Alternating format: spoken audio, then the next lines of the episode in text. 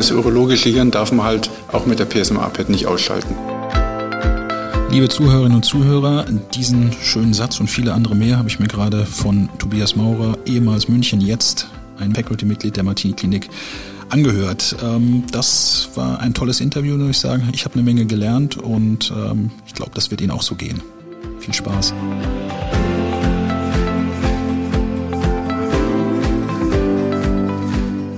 So, liebe Zuhörerinnen und Zuhörer, ich begrüße Sie zur Publikation des Monats aus der Martini-Klinik, welche wir auch als Podcast anbieten.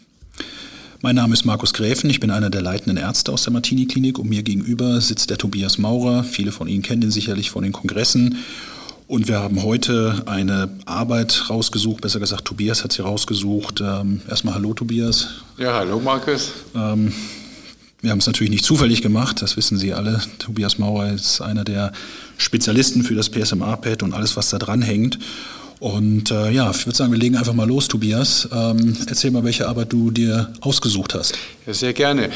Ähm, es ist ja so, dass man bisher natürlich weiß, PSMA-PET äh, ist eine bessere Diagnostik. Im Rezidivfall ist ja schon in der Leitlinie erwähnt, im Primärstaging kommt es ja wahrscheinlich auch, zumindest im höheren Risikoprofil. Aber ist es denn prognostisch wirklich relevant, was wir da sehen vor einer Operation, vor einer Strahlentherapie? Und das ist einfach noch eine ungeklärte Frage. Und da hatten wir halt nochmal gesagt, Mensch, das müssen wir uns nochmal genauer ansehen. Und, und mit wir, das äh, vielleicht für die Zuhörer, das ist ja jetzt zwar mit Martini Klinik, mit dir als Martini Klinik, aber das waren Daten aus deiner Münchner Zeit. Richtig, das ist tatsächlich ein, das ist ganz witzig, ein Doktorand gewesen aus München, der aber jetzt extra hier in Hamburg äh, die Doktorarbeit macht, okay. eben über dieses Thema. Oh, wusste ich gar nicht. Okay. Ja, bericht mal, was, was, habt ihr da gefunden? Ja, wir haben uns ähm, insgesamt 230 Patienten angeschaut äh, mit Prostakarzinom, überwiegend im Hochrisikoprofil, die eben eine PSMA-PET hatten und die danach verfolgt, nach der Operation. Wir hatten ja die histologischen Ergebnisse und geguckt, wie viele dieser Patienten haben denn ein biochemisches Rezidiv und wann ist es aufgetreten und wann musste eben eine erneute Behandlung erfolgen. Und wenn du jetzt sagst, naja, so, ich soll jetzt mal in zwei Sätzen sagen, was die Arbeit gezeigt hat, was würdest du, was ist der Kernpunkt des, der Ergebnisse, die ihr gefunden habt? Ja, PSMA-PET hat eben durchaus eine prognostische Bedeutung. Also Patienten, die jetzt positive Lymphknoten haben in der PSMA-PET, laufen letztlich schlechter, haben früher ein biochemisches Rezidiv, brauchen früher eine Therapie. Das waren jetzt aber, glaube ich, schon mehr als zwei Sätze. Das war mehr als zwei Sätze. Und ähm, auf den Punkt zu bringen, also ihr habt ja dann gesehen, die Patienten, die wir, beraten ja in der, in der äh, prätherapeutischen Situation. Und wenn ich jetzt sehe, da ist ein PSMA-PET positiv, da leuchten die Lymphknoten, was kann ich dem Patienten sagen? Wann, wie hoch ist die Wahrscheinlichkeit, wenn ich ihn radikal prostatektomiere, äh, dass er ein Rezidiv bekommt innerhalb des ersten halben Jahres, sagen wir mal?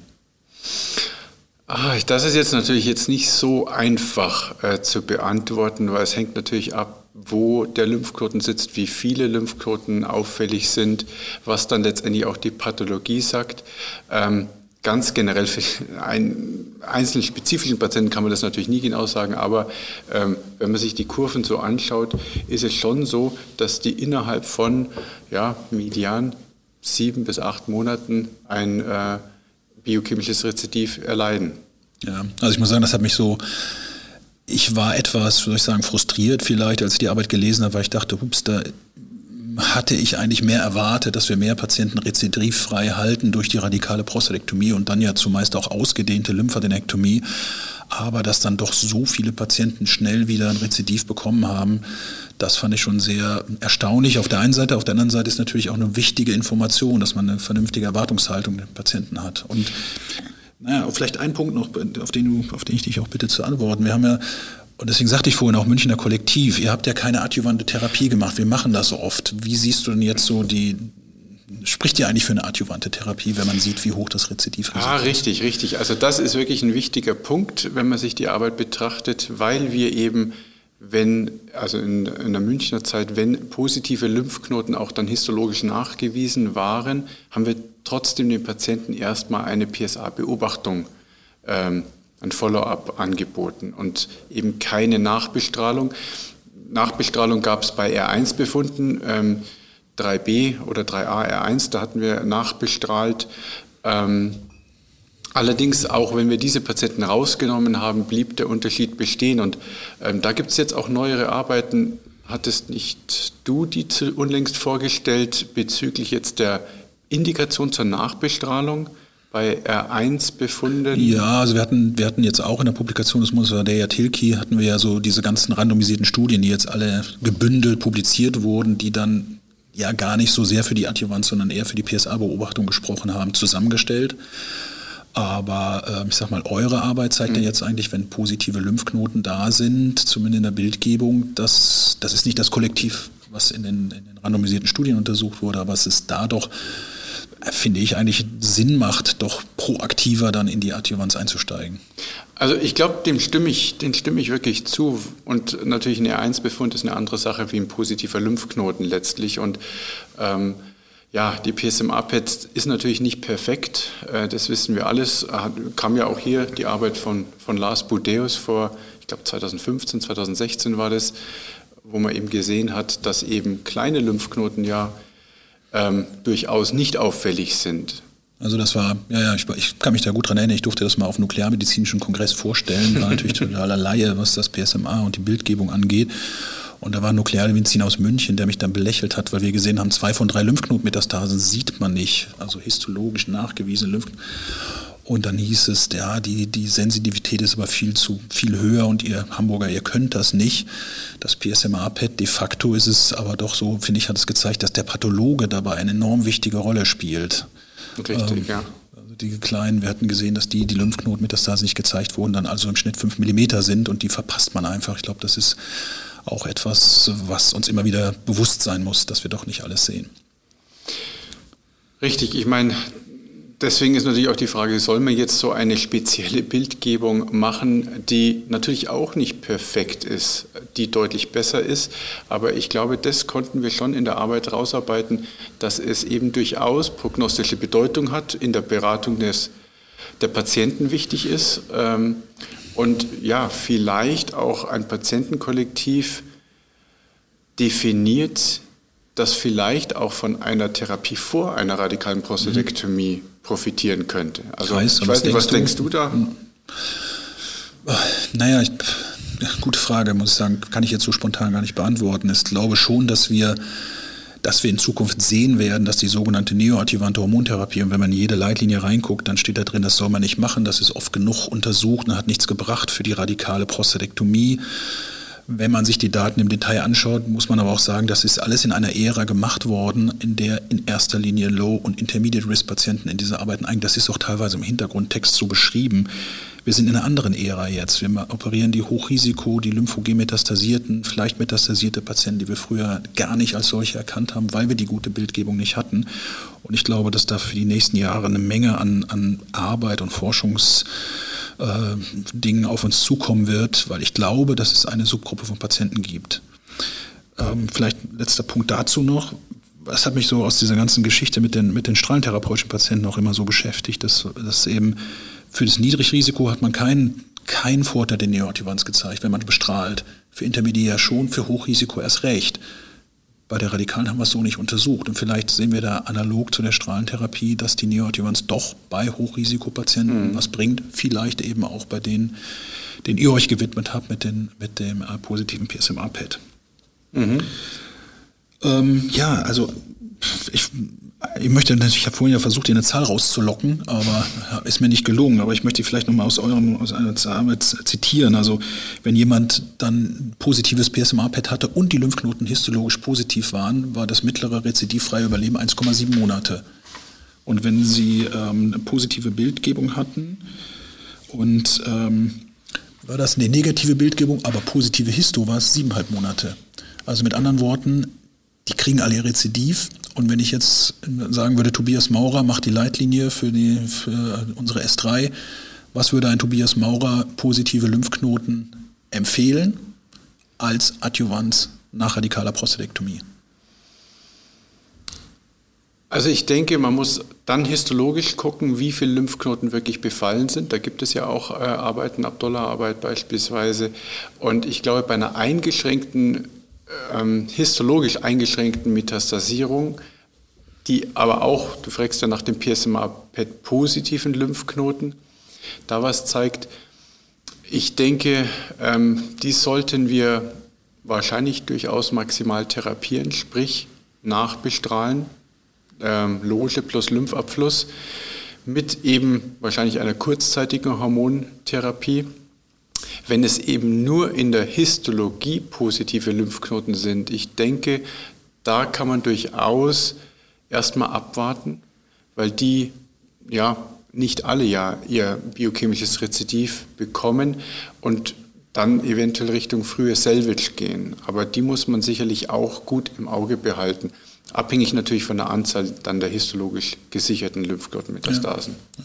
Das finde ich ein guter Punkt, also so, dass man so ein bisschen dieses prätherapeutische PSMA-PET zur Stratifizierung dieser Patienten dann berücksichtigt. Ich glaube, das ist auch ein mhm. wichtiger Gedanke dieser Arbeit. Ähm, bisschen Themenwechsel, aber natürlich auch nicht so richtiger Themenwechsel, weil wir bleiben beim PSMA-PET. Ähm, du hast eine Studie aufgelegt mit äh, auch den Kollegen in München. Also ich darf wirklich sagen, dass wir mit Tobias Maurer nicht nur einen sehr erfahrenen Kollegen hier zur, zur Diagnostik und Therapie mit PSMA-PET-Hintergrund gewinnen konnten, sondern auch wirklich eine gute Kooperation mit den Kollegen auf, aus München intensivieren konnten. Und wir haben da eine Studie, die heißt so schön Lighthouse-Studie auf den Weg gebracht. Erzähl doch mal. Ich, ich finde den Namen erstmal klasse, weil so haben wir uns tatsächlich gefühlt, als wir ja, die ersten Bilder der PSMA-PET 2012 hatten. Das war wie, als würde jemand das Licht anmachen. Also von daher Lighthouse finde ich ganz passend. Also ich muss sagen, ich habe mich mal gefragt, ob ihr irgendwie ein Akronym dafür gewählt hattet, irgendein ganz äh, verwobenes, aber daher kommt das also. Ich weiß nicht, das hat die Firma rausgesucht. Also so, es, letztendlich so. äh, handelt es sich da um einen. Trotzdem gut. ähm, es handelt sich da um einen neuen PSMA-Tracer. Es gibt ja unterschiedliche Tracer für die PSMA-PET-Diagnostik und das ist ein Fluor-18 markierter Tracer, der hier untersucht wird. Ganz neu ist er jetzt auch nicht. Seit 2017 wird er praktisch in der Routine verwendet und der Tracer hat den Vorteil, dass er eben meist nicht oder kaum in den Urin ausgeschieden wird, sodass man gerade auch im Rezidivfall eine Lokaldiagnostik besser machen kann. Aber jetzt die Studie an sich geht prätherapeutisch, also vor radikaler Prostatektomie im Hochrisikobereich vor allem, um eben eine PSMA-PET-Bildgebung mit diesem Tracer und Deswegen prospektiv, retrospektiv hatten wir das alles schon publiziert, weil eben jetzt eine Firma diesen Tracer zur Zulassung bringen möchte. Und ja, ich bin wirklich extrem froh, dass meine Bande nach München, gerade in die Nuklearmedizin, wirklich nach wie vor sehr, sehr gut sind und wir die Möglichkeit haben, hier unsere Patienten, zumindest die nächsten zwei, drei Monate hoffe ich noch, äh, eine kostenlose PSMA-PET äh, ermöglichen können, wenn sie bei uns operiert werden. Und ähm, das ist ja jetzt Primärdiagnostik, die ihr da macht. Und wo ist denn, also ich sehe in der Rezidivsituation haben wir auch die, Situ die, die, die ja, Situation, ähm, da ist dann, können wir nicht so genau sagen, ist es jetzt in der Samenblase oder ist es vielleicht irgendwo zwischen Rektum und Blase, weil dann eben die Blase so wiederum mit dem Urin alles überstrahlt. Und da sehe ich den Vorteil, also eigentlich mehr in der Rezidivsituation. Jetzt setzt du es ja in der Primärdiagnostik ein. Wo siehst du denn da jetzt den großen Vorteil? Oh, da gibt es ähm, mehrere. Zum einen ist natürlich eine Fluor-18-Markierung deutlich besser für die Nuklearmediziner vom Handling her. Weil Wieso das? wenn man ein Zyklotron hat, dann macht man Fluor 18 und FDG-PET funktioniert auch mit einer Fluor 18 Markierung. Für die Gallium-PSMA-PET braucht man einen Generator und die muss man alle dreiviertel Jahre, sage ich mal, neu kaufen. Ist auch nicht ganz billig. Und ähm, ja, dann hat er sozusagen dieser Germanium-Generator sein Gallium abgegeben und mit Fluor 18 ist letztendlich dann am Ende ja, billig zu produzieren. Nummer eins, die Halbwertszeit ist etwas länger, 120 Minuten gegenüber 68 äh, Minuten fürs Gallium. Das heißt, man kann diese Tracer herstellen und dann eben auch woanders verbringen, wo, also man muss es nicht on-site äh, notwendigerweise die Bildgebung machen. Das waren jetzt ja alles Vorteile sozusagen fürs Handling, für den Fürs Handling. Und was bildgebend dazu kommt, ist, dass Fluor-18-Positronen etwas weniger durchs Gewebe fliegen, bevor sie den Vernichtungsstrahl abgeben. äh, den man dann detektieren kann. Das ist jetzt schon wirklich, äh, ja, ich glaube, unsere tiefes Zuhörer merken, äh, warum wir Tobias geholt haben. Also, so eine Sachen kenne ich auch nicht, aber nun gut. Also letztendlich, äh, diese Fluor 18 Positronen, die gehen vielleicht so drei, vier Millimeter durchs Gewebe im Median und die Gallium-Positronen eben so 6, 7 Millimeter. Das heißt, das Bild ist vielleicht etwas verwaschener in, mit der Gallium-PSMA-PET wie mit der Fluor-18-PET. Also Fluor-18 PSMA-Tracer haben so ein bisschen mehr Probleme, was äh, den Knochen angeht. Äh, da gibt es ein bisschen mehr Hintergrundsignal. Wir haben ja sowieso immer schon diese äh, häufige, kennen Sie vielleicht auch aus Ihrem klinischen Alltag, dann leuchtet in der siebten Rippe links irgendwas und dann zerbrechen sich alle den Kopf. Ist das nur was? Kann eigentlich gar nicht sein. Lokal hat er nichts aber im PSMA-Pad wird was angezeigt. Das ist dann noch häufiger mit dem, F, äh, mit dem F18 PSMA ja, aber jetzt, zu erwarten. Jetzt, jetzt, frage ich dich mal, äh, Markus, du hast jetzt einen Patienten, sage ich jetzt mal, Gleason 7a in acht Stanzen, hat ein PSA äh, von 15 und hat zufälligerweise, ich finde das eigentlich dort gar nicht so gut, weil es ja noch ein mittleres Risikoprofil ist, eine PSMA-PET bekommen. Man sieht keine Lymphknoten, man sieht jetzt einen Rippenherd leuchten. Ja, was machst du da? Ja, was wir machen ist, klar, wir, wir zeigen es unseren Nuklearmedizinern, wir haben ja immer eine schöne Konferenz hier und diskutieren das, machen manchmal noch eine zweite Bildgebung, gucken, ob eine Sklerosierung da ist und machen es am Ende natürlich auch, gucken, ob ein Trauma da war beispielsweise, fragen den Patienten. Ähm, und oft ist auch so ein bisschen, und ich glaube, das ist ja auch unsere Rolle als Urologen, als jemand, der so ein bisschen, ich sag mal, mit Sinn und Verstand und Pragmatismus dran geht, dann auch mal sagen, jetzt lege ich mich auch mal fest, das ist nichts. Ähm, ja, das ist, das du hast die klinischen Rolle. Variablen, die eben. Ja, und von daher, das urologische Hirn darf man halt auch mit der PSMA-PET nicht ausschalten. Das ist ein, ein, ein, ein schöner Kommentar, auf jeden Fall.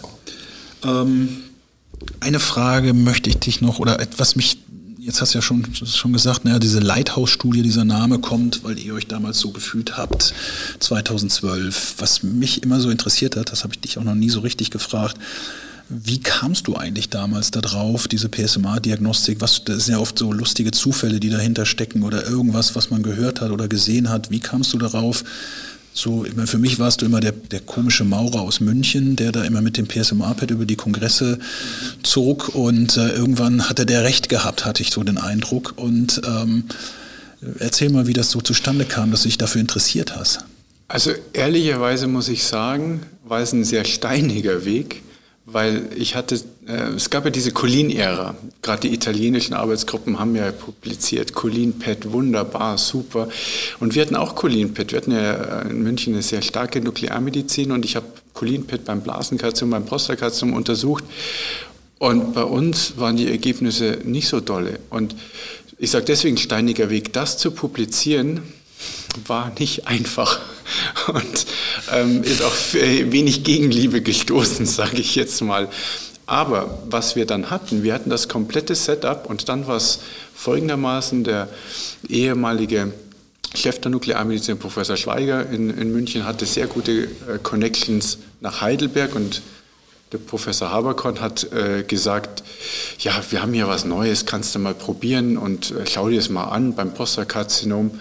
Und just war ich halt der Urologe, der in der Nuklearmedizin dann war und ja, wir haben ja was Neues und kein Problem. Innerhalb von zwei Wochen hatten wir zehn Patienten, die sagen, sie machen diese Untersuchung.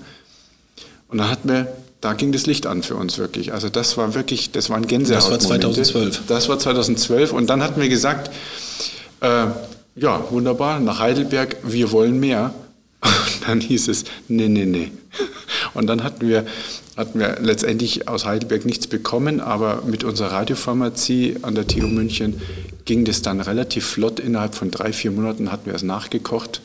Und ja, dann ging es los. Und das Setup war schon alles da. Wir wussten ja sozusagen, welche Parameter wir zu erheben hatten. Und aus der sozusagen nicht so erfolgreichen Colin-Ära. Sehr spannend, muss ich wirklich sagen. Also ähm, vielleicht die Hintergründe auch, warum wir auf Herrn Maurer aufmerksam geworden sind. Der ist ja nur knapp drei Jahre hier, hat sich auch bis auf die Sprache ganz gut adaptiert an den Norden. ich ähm, übe. ähm, es war so, dass wir etwas frustrierende Ergebnisse hatten, was die Savage-Lymphadenektomie anging, muss man klar sagen. Also wir haben auch manchmal Metastasen nicht gefunden und dergleichen und haben gesagt, das geht so nicht weiter. Und äh, haben natürlich das gesamte Therapie in Frage gestellt, der Selfish Lymphadenektomie, haben aber dann auch die Daten aus München gesehen. Und es gab ja jetzt jüngst auch Review-Arbeiten, die so in, im Englischen hieß es dann The Disappointing Results of Selfish Lymph Node Dissection, äh, die aber das ist eben bis die, die Entscheidung sicherlich oder das Entscheidende ist A, die Sorgfalt der Diagnostik und der Patientenselektion. Ähm, ich glaube, das ist das, das, das wirklich Wesentliche und das. Das hast du sehr schön gesagt. Also das ist tatsächlich so. Ich glaube, A, die bessere Diagnostik, die PSMA-PET-Diagnostik und die klinischen Variablen müssen einfach dazu führen, dass man das sehr sorgfältig macht, diese Auswahl. Vielleicht kannst du nochmal, das ist ja auch etwas, was so im klinischen Alltag immer wieder kommt, wo, wo ziehst du die Grenze, wo würdest du sagen, das ist ein guter Patient jetzt für die Salvage-Lymphadenektomie, ähm, Anzahl Lymphknoten, PSA und so weiter und wo würdest du sagen, lass die, das heißt, lass die Finger davon, aber das ist doch eher frustrierend, das Outcome. Sagen wir mal den typisch guten und den typisch schlechten also typisch gute, typisch gute, natürlich für beide. Äh, der typisch gute wäre gute Lebenserwartung, ja. Also guter Allgemeinzustand, niedriger PSA-Wert, vielleicht erst eben nach, äh, also mindestens drei, vier Jahre nach radikaler Prostatektomie, der langsam ansteigt, der vielleicht noch nicht mal bei 1 ist und der in der PSMA-PET jetzt eine Lymphknotenmetastase hat. Der wäre super. Und jetzt ein ja, nicht so guter Patient ist, der dann ja, mehrere Lymphknotenmetastasen in der PSMA-PET hat, auch wenn sie nur Pelvin sind. Da muss man schon ein bisschen aufpassen, drei, vier, das ist dann schon relativ viel. Ähm, PSA-Wert eben nicht mehr so niedrig, schon zwei und höher. Ähm, und vielleicht auch einen schnelleren Verlauf. Also wenn man so ein bisschen eben urologisches Gehirn, sage ich jetzt mal, oder Hirn, ähm, wenn man das Gefühl hat, das ist einer, da ist mehr Musik drin, das ist dann nichts mehr für eine Lokaltherapie. Okay. Ein Punkt wollte ich auch nochmal ansprechen, auch eine ganz aktuelle Publikation, die du ja auch maßgeblich vorangetrieben hast und auch wieder eine Kooperation Münchner und Hamburger Daten. Ähm, etwas, was ich auch kritisch beobachtet habe, als ihr das in München vorgestellt habt, und das war Lokalrezidivoperation nach radikaler Prostatektomie, Samenblasenrezidiv, um es auf den Punkt zu bringen. Vielleicht können wir auch, das ist jetzt gar nicht so die Publikation mhm. des Monats, aber, aber auch eine relevante aus deiner Arbeitsgruppe, vielleicht drei, vier Sätze dazu. Ja, also Sophie Knipper hier äh, von uns hat ja die Daten richtig schön ausgewertet, war jetzt gerade in European Urology als, als Videopublikation ähm, zu sehen. Ähm, ja, also gerade für diese Patienten wieder fit, operiert und bestrahlt lokal. Durchaus sieht man eben in der PSMA-PET manchmal so im Samenblasenlogenbereich ein Rezidiv. Und die muss man natürlich auch sehr kritisch ähm, betrachten, wie gut lässt sich das lösen. Aber in der Regel, wenn man vom Douglas her operiert, und wir hoffen ja, dass wir das vielleicht demnächst auch ähm, dann minimalinvasiv anbieten können, wo man dann direkt dorthin kommt, dann sind es Patienten, die man eigentlich sehr, ja, ich sag mal, komplikationsarm in den meisten Fällen operieren kann. Ähm, man muss natürlich dort auf Harnleiter Acht geben, auf Enddarm Acht geben und sich die Bilder vorher gut angucken. Aber das ist, denke ich, nochmal ein Baustein für Patienten, die sonst einfach nichts mehr haben, außer der Hormontherapie. Ja, ich glaube, das ist ein wichtiger Punkt dabei auch. Ich glaube, 82 Prozent unserer Patienten waren dann vorbestrahlt auch. Mhm. Und zumindest unsere Strahlentherapeuten sagen ja, nun haben wir es ja einmal bestrahlt und da wollen wir nicht nochmal ran. Ich weiß nicht, ob dieses dieses Paradigma irgendwann auch mal geändert wird, ob man da nicht durch eine Brachytherapie beispielsweise auch nochmal lokal bestrahlen kann nach einer Primär- oder nach einer schon zuvor stattgehabten Bestrahlung. Da bin ich gespannt, aber sicherlich eine, eine Alternative, die sich lohnt auszuloten. Gut, ähm, ja, ich würde sagen, das ist erstmal so das, was ich fragen wollte. Vielleicht so was Persönliches noch. Ähm, wie schafft es Holstein Kiel, Bayern zu schlagen, was die anderen Bundesliga-Vereine nicht schaffen? Aber das war ein tolles Spiel, muss ich echt sagen, neidlos anerkennen. Warum? Ja, das ist eigentlich ganz klar, weil man es will. Man hat ja wirklich gesehen, hast du die, die äh, Elfmeterschützen gesehen, die dann da standen im Schneeregen. Ähm, ich meine, Schneeregen sollten die Bayern eigentlich auch gewohnt sein. Ja. Ich äh, finde es ja immer ein bisschen schade, wenn ich hier drei Schneeflocken sehe das schöne Weiß, das ist vielleicht was, das äh, Hamburg hier nicht so bieten kann. Aber die wollten das. Die wollten es. Und das ist eigentlich die tolle Sache. Und ehrlicherweise, jetzt darf ich vielleicht ein bisschen den Bogen zurückspannen. Das war ja auch so ein bisschen der Punkt, weswegen ich hierher gekommen bin, weil ich habe das Gefühl, hier an der Martini-Klinik, die wollen das halt, die wollen das wissen und die wollen äh, vorangehen und ja, fühle ich mich wohl hier. Hm? Passt. Das war, das war ein, ein schönes, ein schönes Schlusswort von Tobias und äh, ich kann Ihnen sagen, ja, das stimmt. Also die Leidenschaft, die Holstein Kiel beim Spiel gegen Bayern gezeigt hat, zeigt er auch hier für seine PMA-Diagnostik und Therapie. Also damit verabschieden wir uns, ähm, hoffen, dass es interessant war und freuen uns schon auf den nächsten Monat auf Sie. Ja. Also bis dann. Vielen Dank. Grüße aus Hamburg. Tschüss.